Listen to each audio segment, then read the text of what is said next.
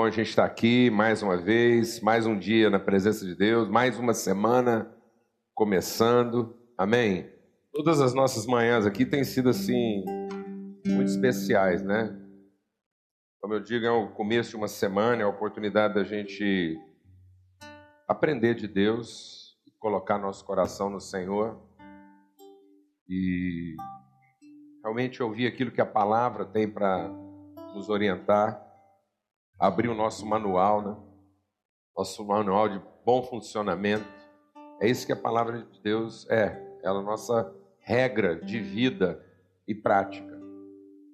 Então, não adianta, é assim que funciona. Né? Às vezes a gente tenta inventar um estilo de vida, às vezes a gente tem a tendência de apresentar nossas crendices para Deus. Não é verdade? Às vezes a gente acredita um tanto de coisa e acha que Deus tem compromisso com aquilo que a gente acredita. Isso não é fé. Isso é só crença.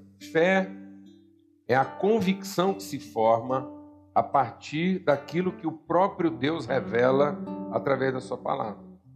A fé é o que se forma a partir do que Deus disse. A fé não é o que se forma a partir do meu coração, na perspectiva do que eu espero de Deus. Muitas vezes eu acho que fé é aquela devoção, é aquele fervor com que eu espero coisas de Deus. E não é. Fé é a convicção que se estabelece, é a certeza que se forma, é a consciência que é gerada a partir daquilo que o próprio Deus falou dele mesmo, revelou dele mesmo e, e, e fez fluir dele mesmo em direção a nós. Então Deus, através da sua palavra, ele transmitiu, ele comunicou a sua natureza. Então hoje eu posso conhecer a Deus. Todo mundo tem uma todo mundo tem uma carência de Deus. E às vezes nós queremos resolver essas carências de Deus através das crenças que nós formamos, né? de como a gente gostaria que Deus fosse, não é verdade? Então, dependendo de uma carência, eu gostaria que Deus fizesse isso, eu gostaria que Deus fizesse aquilo, eu gostaria que Deus agisse dessa ou daquela forma. Mas não é assim. É importante eu entender que aquilo que é o meu desafio, a minha carência, o meu ardor, é para oportunizar, para gerar em mim um desejo de conhecer a Deus. De conhecer a Deus. E aí eu vou ter que me dedicar a isso, eu vou ter que gastar um tempo, eu vou ter que aplicar a minha vida e o meu coração nesse conhecimento. E muitas pessoas não têm paciência para isso. Elas estão desesperadas com a sua necessidade, elas estão desesperadas com o seu problema, então elas simplesmente querem se apresentar diante dessa, dessa figura de Deus que o seu desespero formou, na expectativa de que esse Deus reaja, de que esse Deus faça exatamente aquilo que elas gostariam que ele fizesse. Mas não é assim. Amém, amado? E hoje é um dia especial, porque há um desejo de uma casa, de uma família, da gente estar orando, intercedendo pela vida do recém-chegado Davi. Mas antes da gente orar pela vida do Davi, orar por essa casa, eu queria ler um trecho da palavra de Deus. Nós vamos meditar na palavra e vamos deixar a oração mais para o final, tá bom? Depois nós vamos estar adorando mais e louvando, e finalmente a gente vai é, orar não só pelo Davi, mas por todas as famílias também, aproveitar esse momento e fazer isso algo extensivo né, a todos. Por isso, eu queria ler o que está lá em Atos, no capítulo 2, para a gente entender bem a significância desse momento. O que, que Deus está oportunizando para nós aqui todas as semanas? É, de que maneira a minha fé precisa ser trabalhada? De que maneira minha fé pode ser fortalecida? Como a gente pode ter um fortalecimento de fé? Amém? Então, aqui em Atos 2 diz assim: Quando chegou o dia de Pentecostes, todos os seguidores de Jesus estavam reunidos no mesmo lugar. De repente, veio do céu um barulho que parecia de um vento soprando muito forte. E esse barulho encheu toda a casa onde eles estavam sentados. Então todos viram umas coisas parecidas com chamas, que se espalharam como línguas de fogo. E cada pessoa foi tocada por uma dessas línguas. Todos ficaram cheios do Espírito Santo e começaram a falar em outras línguas, de acordo com o poder que o Espírito Santo dava a cada um. Estavam morando ali em Jerusalém judeus religiosos, vindos de todas as nações do mundo. Quando ouviram aquele barulho, uma multidão deles se ajuntou e todos ficaram muito admirados, porque cada um podia entender na sua própria língua o que os discípulos de Jesus estavam dizendo. A multidão ficou admirada e espantada e comentava: Essas pessoas que estão falando assim são da Galileia. Como é que cada um de nós as ouvimos falar em nossa própria língua? Nós somos da Pártia, da Média, do Elão, da Mesopotâmia, da Judéia, da Capadócia, do Ponto, da província da Ásia, da Frígia, da Panfilha, do Egito e das regiões da Líbia, que ficam perto de Cirene. Alguns de nós são de Roma. Uns são judeus, outros convertidos ao judaísmo, alguns são de Creta, outros da Arábia. Como é que todos estamos ouvindo essa gente falar em nossa própria língua a respeito das grandes coisas que Deus tem feito? Todos estavam admirados, sem saberem o que pensar, e perguntavam uns aos outros: O que, que isso quer dizer? Mas outros zombavam, dizendo: Esse pessoal todo aí está é bêbado. Então Pedro se levantou, junto com os outros onze apóstolos, e em voz bem alta começou a dizer à multidão: Meus amigos judeus e todos vocês que moram em Jerusalém, prestem atenção e escutem o que eu vou dizer. Essas pessoas não estão bêbadas, como vocês estão pensando, pois são apenas nove horas da manhã. O que de fato está acontecendo é o que o profeta Joel disse.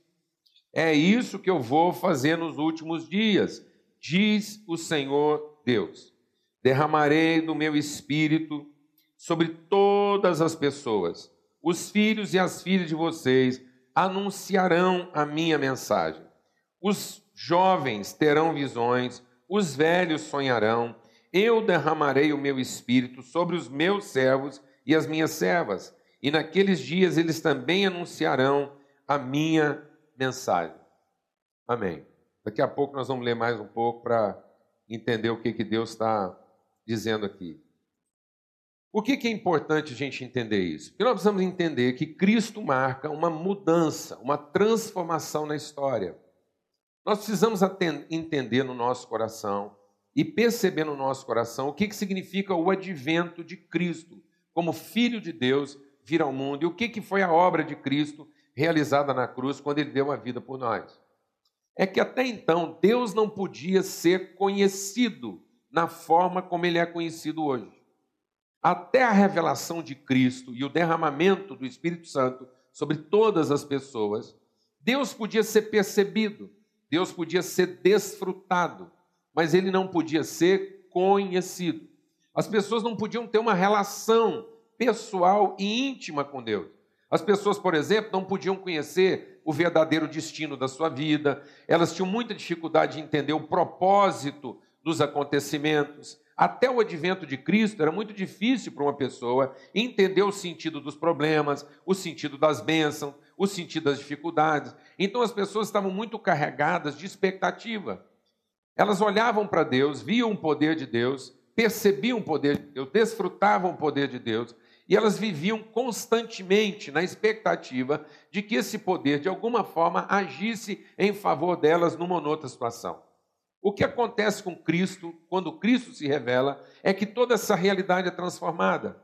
Aquilo que antes eram entradas e saídas de Deus na vida das pessoas mudou totalmente, porque agora nós podemos ter uma relação com Deus permanente, constante. A presença de Deus na minha vida não é algo que eu desfruto de modo circunstancial. Eu não preciso mais viver a minha vida como quem conta com intervenções esporádicas de Deus. Então eu tenho um filho em casa, você tem um filho, você tem um casamento, esposa, marido, você tem desafios no trabalho, e muitas vezes a gente lida com essas coisas com uma certa ansiedade de que a ação de Deus em relação a todas essas coisas é esporádica, é circunstancial. Você vê um menino com febre, você já logo acha que isso tem alguma coisa a ver com a ausência de Deus. Fica parecendo que de alguma forma Deus foi cuidar de alguma outra coisa e não está ali perto daquele menino e por isso que ele está doente. Você vê um problema na sua empresa e já logo acha que aquilo também é fruto de um descuido, de uma distração de Deus. E nós ficamos contando com essa intervenção de Deus, quase que circunstancialmente, pontualmente ou esporadicamente.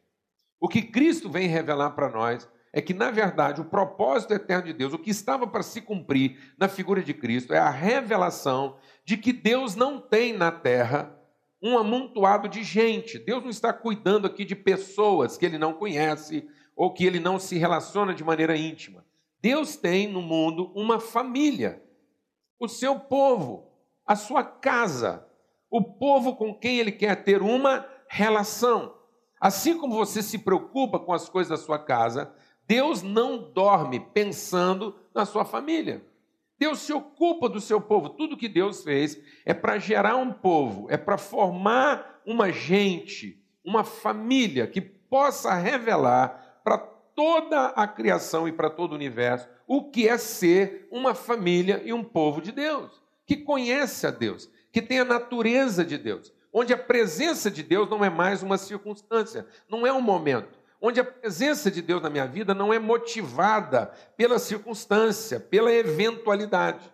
Quantas vezes na sua vida você está mais perto ou mais distante de Deus, dependendo das eventualidades? Nós temos uma tendência de, na medida em que a gente enfrenta uma coisa, um ambiente mais favorável, a gente fala, bom, então agora a coisa agora está está rodando mais macia, mais tranquila, eu não preciso tanto de Deus. Aí a coisa fica um pouco mais apertada e a gente logo se apega a Deus e se lembra e fala: opa, estou descuidando, preciso me apegar com Deus. Ou então você chega para alguém e diz assim: olha, pega mais com Deus. Esses problemas que você estão passando aí é porque você está longe de Deus. Mas se você pegar mais com Ele, se você é, entrar mais na presença de Deus, você vai poder contar com a ajuda dele. E isso fica o que, amado? Isso fica uma relação fisiológica.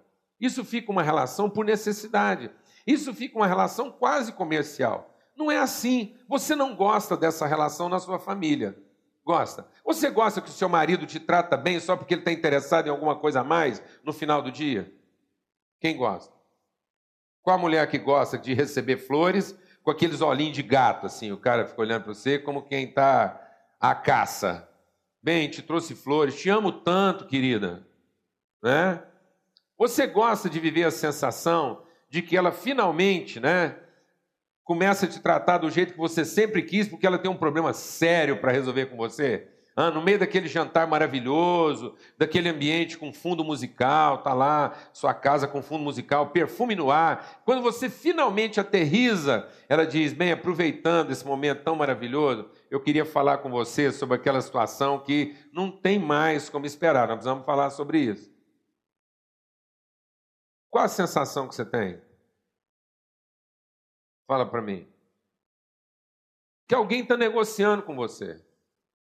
Que no fundo, no fundo, nada se tratava, nada ia além do que? De uma negociação, que isso é uma barganha. Aquelas flores eram uma forma de né, aliviar, fazer a coisa ficar assim um pouco mais favorável. Aquele perfume no ar, aquele jeito atencioso de tratar, é simplesmente para a faca poder entrar mais suave, sem sangrar muito. Alguém sabe o que eu estou falando ou não? Por que isso, amados? Por que isso? Porque nós ainda não entendemos o que, que Cristo está trazendo para nós.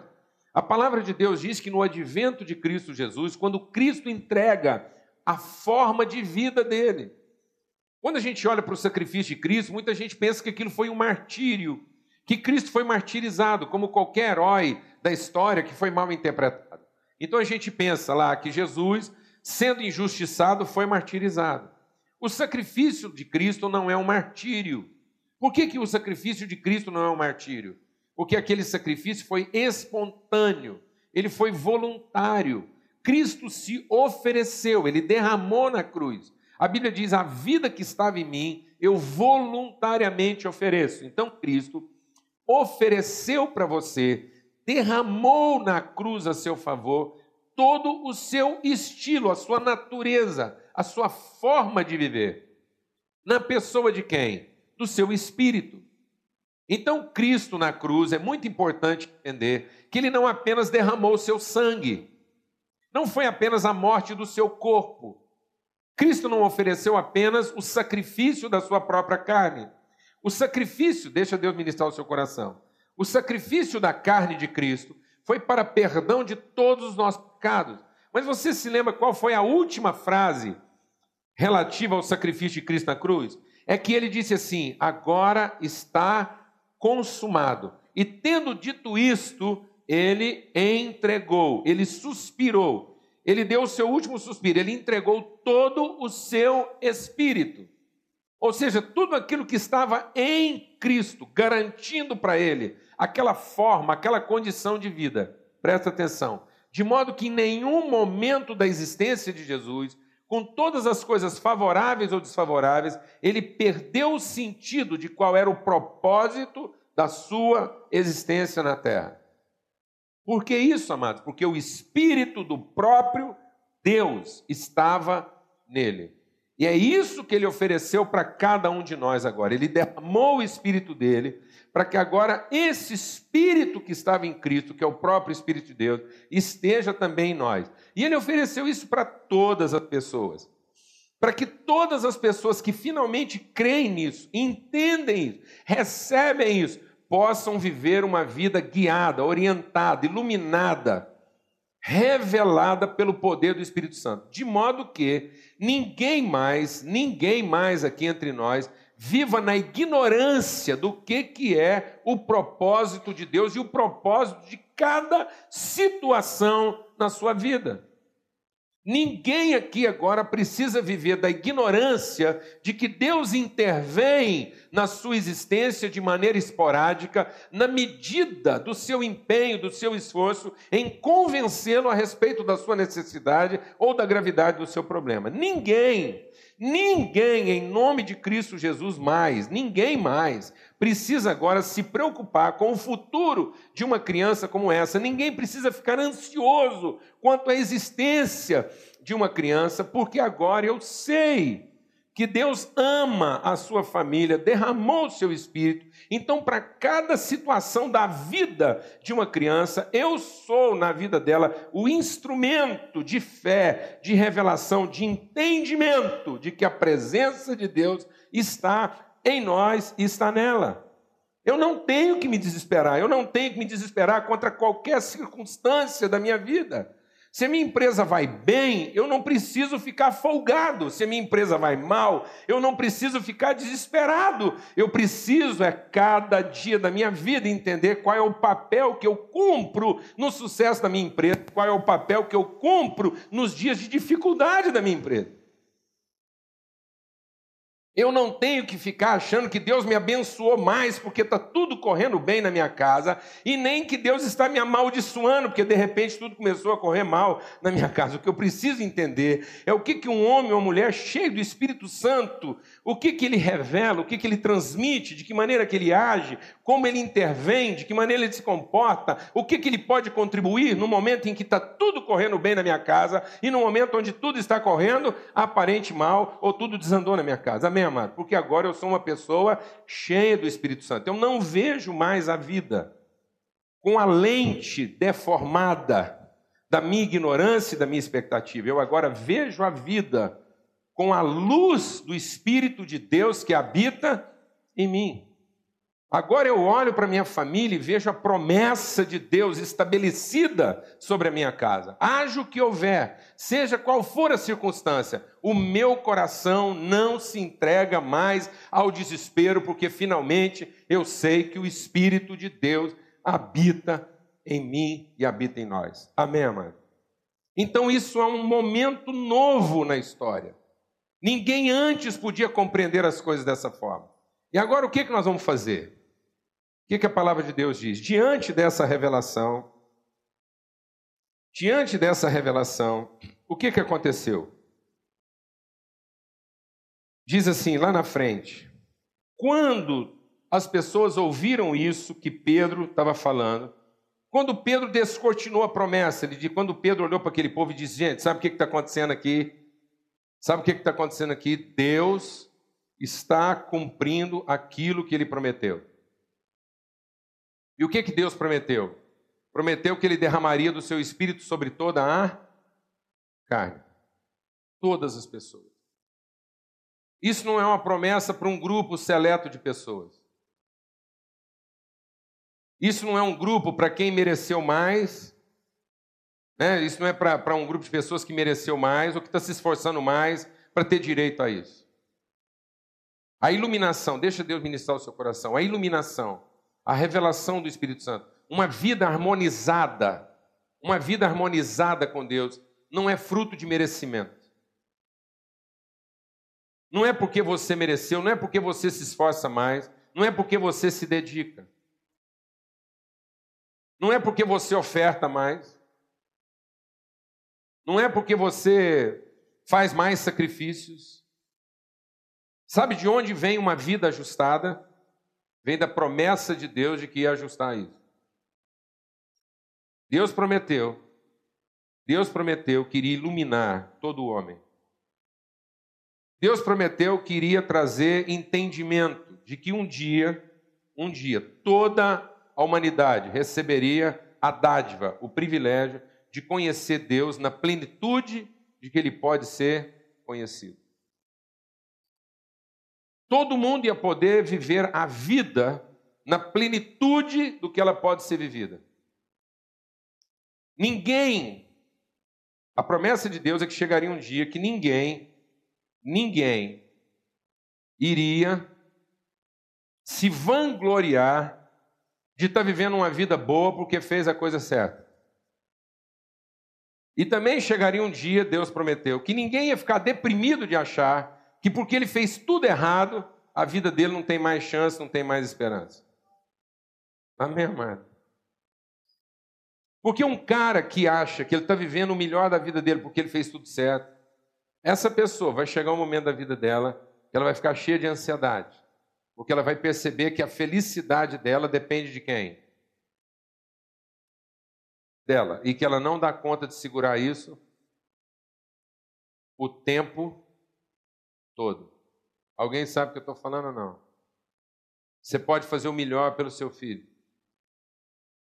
Você pode sonhar o melhor pela vida dele. Você pode se esforçar para nunca falhar, nunca faltar com nada. Ele tem a vida que um pai sonha para um filho. Mas você não vai conseguir fazer isso o tempo todo. Amém? Então essa criança estaria desgraçada se ela dependesse dos seus acertos o que ali ia gerar um tipo de expectativa que no momento mais grave da vida dela, ela não ia poder contar. Às vezes, quando as pessoas mais precisam da gente, nós não vamos estar lá. O que, que vai estar lá, mano? Sabe o que, que vai estar lá e que a gente não sabia? vai estar lá o Espírito Santo de Deus. Porque se só Deus estivesse lá, essa pessoa ia continuar desesperada, pensando que ela precisava fazer alguma coisa para Deus prestar atenção nela. Mas agora ela sabe que o Espírito de Deus estará lá. E sabe aonde o Espírito de Deus estará? Nela. O Espírito Santo estará ao lado dela, como se ela precisasse convencê-lo de alguma coisa para ele finalmente ajudar o Espírito Santo estará nela para orientá-la como alguém que se interessa por si mesmo. O Espírito de Deus vai fazer tudo para orientá-la da melhor maneira, porque é a vida dele. Amém, irmão? É a vida do próprio Deus que está em questão.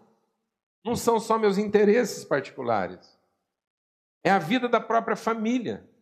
É isso que Deus quer que a gente entenda.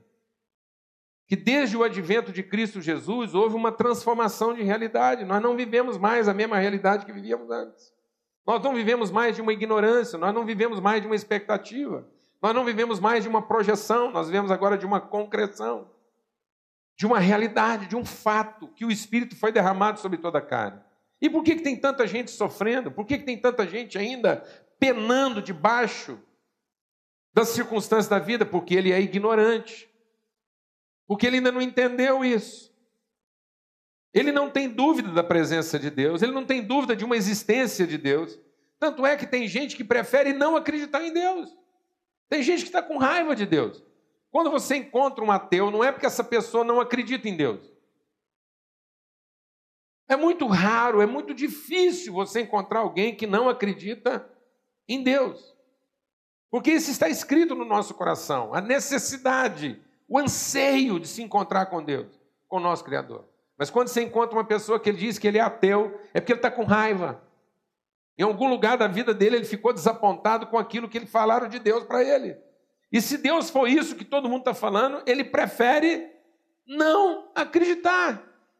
Ele prefere que a vida acabe. Ele prefere que a existência humana seja só aquilo que ele está vendo e que ele pode controlar, porque ele não está interessado em passar a eternidade com Deus que aparentemente não se incomoda com aquilo que as pessoas estão vivendo sofrendo, ou um Deus que precisa ser bajulado muito para fazer alguma coisa. Um Deus que precisa ser convencido de que alguma coisa é urgente, porque senão ele não faz nada. Um Deus que é caprichoso, caprichoso. Um Deus que é susceptível, qualquer coisinha que você faz, ele fica milindrado, ele se aborrece. Se você não fizer tudo direitinho, ele se aborrece com seu filho. Se você não andar na linha, ele ignora toda a sua existência. E porque o seu antepassado um dia fez alguma coisa errada, esse Deus é tão caprichoso que ele está disposto a amaldiçoar a sua família inteira.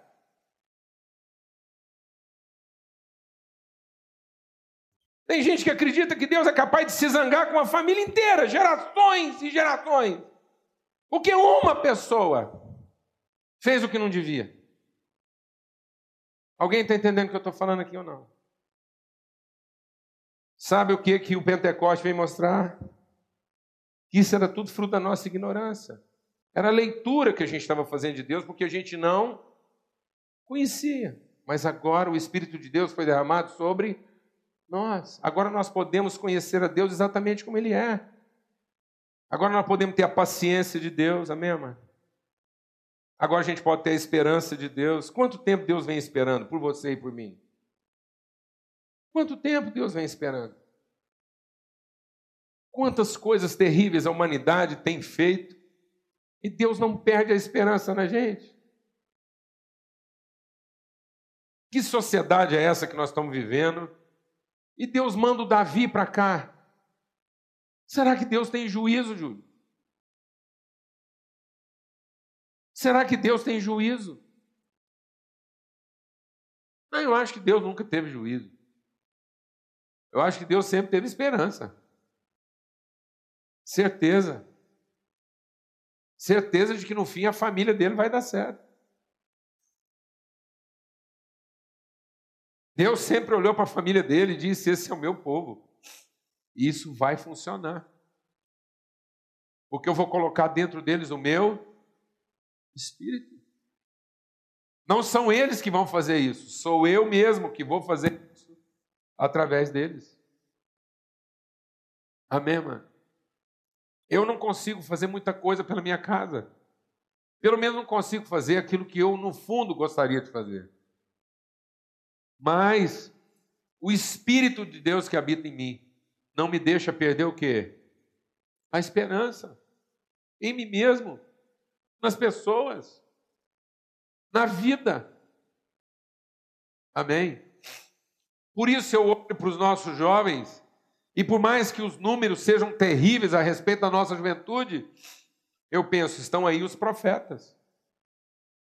Uma hora sem que a gente menos espere, alguns desses jovens vão se levantar e vão começar a trazer revelação das coisas de Deus. A minha vida foi assim.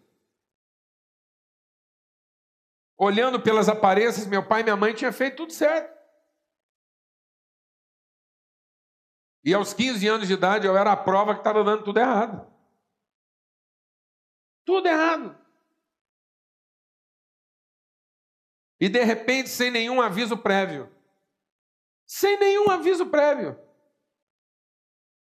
Sem ninguém dizer assim: ó, oh, vai acontecer sexta-feira, dia 20 de abril de 1972, uma sexta-feira. Nada disso, amado, sem nenhum aviso prévio. Nem eu. Eu não, eu não percebia nada. O dia amanheceu como qualquer outro.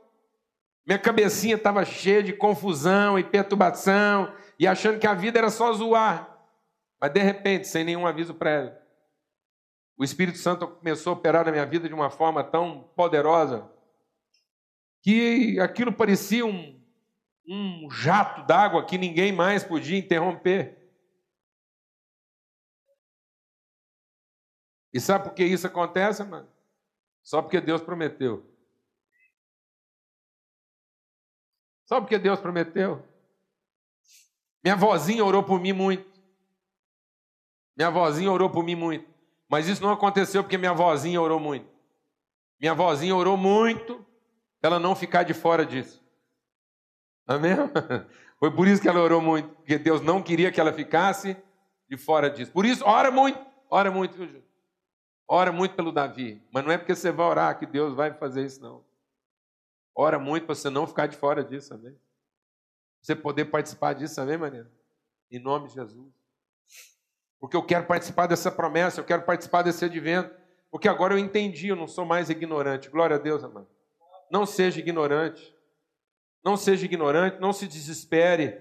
E aí o que, que a palavra de Deus diz para a gente concluir aqui? Diz assim: quando o povo escutou aqui, foi então o que nós vamos fazer? E Pedro respondeu: o que, que vocês vão fazer? Arrependam-se. Arrependa dessa maneira ignorante de viver. Arrependa dessa forma de pensamento abandona de uma vez por todas essa maneira de pensar, né, que de acreditar que Deus está por aí, esperando alguma coisa acontecer para Ele resolver ser Deus. Arrependa.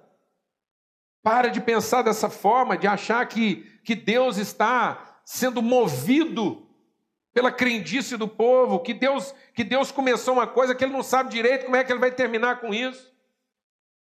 Para de pensar, arrependa-se, para de pensar. Não deixa mais esse pensamento dominar você de que Deus entrou numa história que nem ele mesmo sabe como é que vai acabar.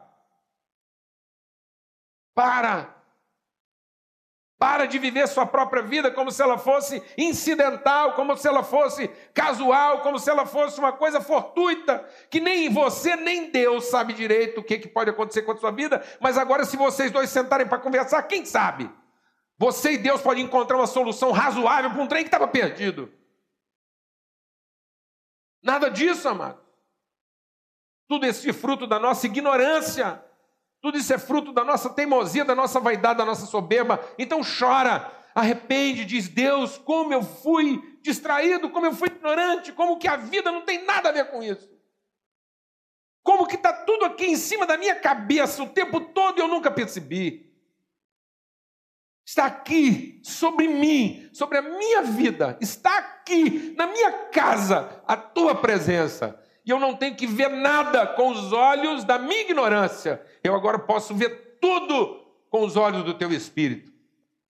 Me ilumina, Deus. Me ilumina para que o desespero nunca mais seja senhor da minha existência. Me ilumina para que a ansiedade nunca mais me determine o que, é que eu vou fazer amanhã. Em nome de Jesus. Eu não quero resolver nada a respeito de amanhã com base na minha ansiedade. Eu não quero resolver coisa alguma com alguém por conta do meu desespero. Eu não quero decidir sobre a vida de ninguém por conta do meu ressentimento. Eu quero o teu espírito. Arrependam-se. Arrependam-se e saibam que essa promessa é para todos vocês. Saibam que todos os seus pecados foram perdoados. E assim vocês receberão esse dom. Isso que está sobre a cabeça de vocês vai entrar para dentro. E essa promessa é para vocês, é para os seus filhos, e é para todos quantos ainda estão longe, mas vão chegar perto. Amém?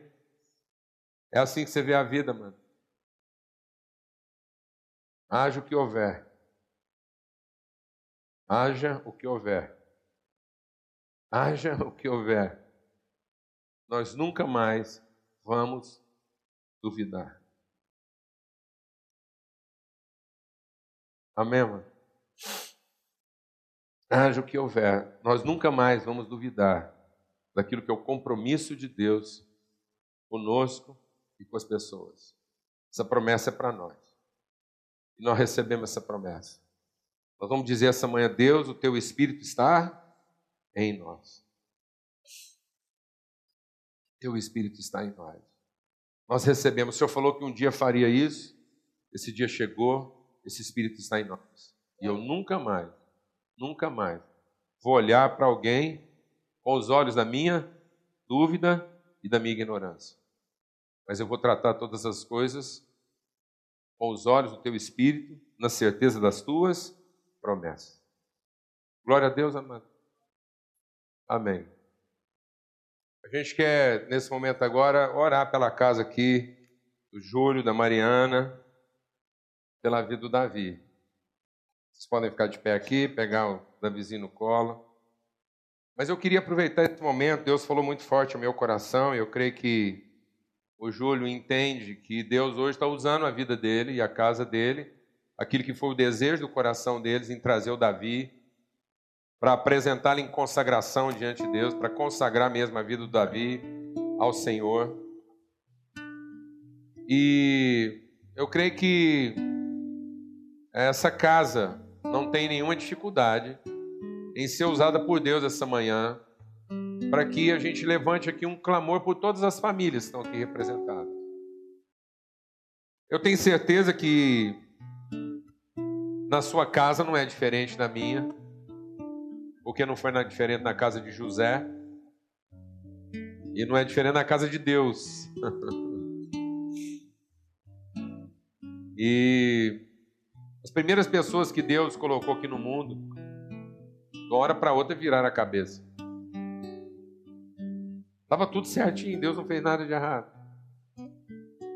Deus sempre foi um pai muito mais dedicado e devoto que a gente. Deus não fez nada de errado. E de uma hora para outra, do nada, a cabeça do Adão e da Eva virou e deu tudo que deu. Deus fez cheio de misericórdia, sacrificou um cordeiro, tirou aquela roupa improvisada que o Adão e a Eva tinham feito colocou sobre a vida deles a, a pele de um cordeiro sacrificado. O Adão e a Eva tinham virado lobo do dia para a noite, e Deus veio lá e vestiu eles de novo como pele de um cordeiro. Fez eles se vestirem de ovelha de novo. Amém, mãe? Devolveu para eles uma, uma perspectiva. Devolveu para eles uma imagem que trouxesse para eles o que? Esperança. Aparentemente estava dando tudo errado e Deus mostrou para Adão e Eva que ele estava disposto a todo sacrifício para nunca perder do homem a perspectiva que ele sempre teve. Que nós éramos as suas ovelhas e ele era o nosso bom pastor e que ele fazia de tudo para cuidar bem de nós o tempo todo. Amém, mano? Amém? até que viesse o Espírito Santo sobre a nossa vida e a gente pudesse entender isso. Então eu quero orar hoje. Quero orar pelas famílias por esperança, por fé e por consagração. O que, que significa consagrar o pequeno Davi? Significa dizer que o Davi não vai ser sagrado. Significa dizer que ele é sagrado. Significa dizer que haja o que houver no dia que o Davi quebrar a primeira vidraça, derrubar a primeira louça da avó, sabe aquela louça da avó? Era intocável. Muita gente já foi pro pau por causa daquela louça. E se, e se por uma fatalidade do destino for o Davi que vai quebrar essa tradição, amém, amado? Naquele dia, da primeira vidraça, da primeira arte, da primeira nota baixa, naquele dia, o nosso coração ainda está cheio de quê? de esperança. Amém? Nós nunca vamos deixar de crer que ele já é santo. Nós nunca vamos tratar o Davi de outra maneira. Nós sempre vamos tratar ele como um homem santo. Amém? Nós nunca vamos deixar ele pensar que ele está aqui nesse mundo para procurar outras coisas. E que ele tem que ficar preocupado com outras coisas. Chegar para um homem santo desse e falar que ele tem que ficar preocupado com o dia de amanhã. Não dá para você falar, dá para você falar para um homem santo, ó, oh, santo. Se você não pegar pesado, não agarrar, não fizer tudo certinho, sua vida pode ser. Se você não escolher a faculdade certa, você passa fome, menino. Não podemos falar isso para um santo. Você teria coragem de falar isso para um santo? Hã? Você teria coragem de falar isso para um santo? Você pegar um santo e falar assim: ó, oh, fique esperto, que a chapa aqui é quente. Você teria coragem de falar para um santo assim, ó, oh, cuidado com a mulher que você vai casar, que senão vai acabar com você. Não dá, você não dá para falar isso para um homem santo. Amém, mano? Glória a Deus. Quando você está perto de um homem santo, você só tem que lembrar de coisa boa, você tem que lembrar de fé, amém, amados? De promessa. E fala assim, e aí, santo, como é que tá as coisas lá? O que, que o papai tem te falado? Conta para nós, amém, mano? Isso é consagrar nossos filhos. E isso é consagrar nossos filhos. É entender o que está aqui. Essa promessa é para nós e para os nossos filhos. Essa promessa é para que ninguém nunca duvide de que a qualquer momento o seu filho vai se levantar e vai começar a falar de Deus. Amém? Recentemente, a gente perdeu um amigo muito querido. Perdeu, não, né? Liberou. Um pastor, amigo nosso, muito querido. Um cara que abençoou muito a nossa casa. Filhos queridos. E eu posso dar esse testemunho, até para honrar a vida dele. Um homem muito simples de Deus. E ele, num determinado momento da vida, ele se deixou tomar de ansiedade. Ele era um homem muito simples, coração simples, muito sensível. Em momentos importantes da minha vida, ele, ele foi resposta de Deus para minhas angústias. E num determinado momento ele achou que só a fé, só o testemunho dele não era suficiente. Ele tem dois filhos homens e ele começou a ficar preocupado com a ideia de que ele tinha que deixar uma herança, um patrimônio, porque como pastor ele sempre foi fazendo opções assim de simplicidade e ele não tinha muito recurso. E aí ele abandonou, deixou de lado a vocação dele ministerial e se meteu a voltar à carreira profissional, empresarial que ele tinha deixado muito tempo atrás. Nesse período ele não virou nenhuma coisa nem outra. Ele não conseguiu mais cumprir a vocação dele ministerial. E ele nunca deu certo mais empresarialmente. Ele achava que o empresário que ele tinha sido antes, ele conseguia puxar para trás e nunca mais ele conseguiu e foi muito difícil. E o final da vida dele foi muito complicado. Então muita gente olhava para ele, para os filhos, especialmente o filho mais velho, se criou uma distância muito grande. Mas nas últimas semanas dele, nas últimas semanas, ele e o filho se reencontraram. E viveram momentos muito especiais na presença de Deus. Muito especiais. E no dia do sepultamento dele, o filho dele disse o seguinte: Eu quero dizer que a promessa de Deus se cumpriu totalmente na minha casa.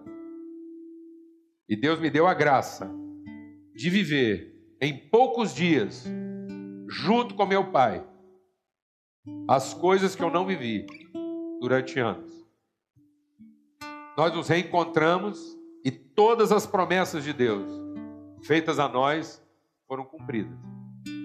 Amém, amado? Amém, amado? Em nome de Jesus. Ricardo. Oh, Jesus. Amém.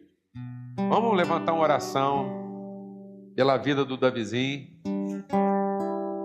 E por todas as famílias. Amém? Por todas as famílias.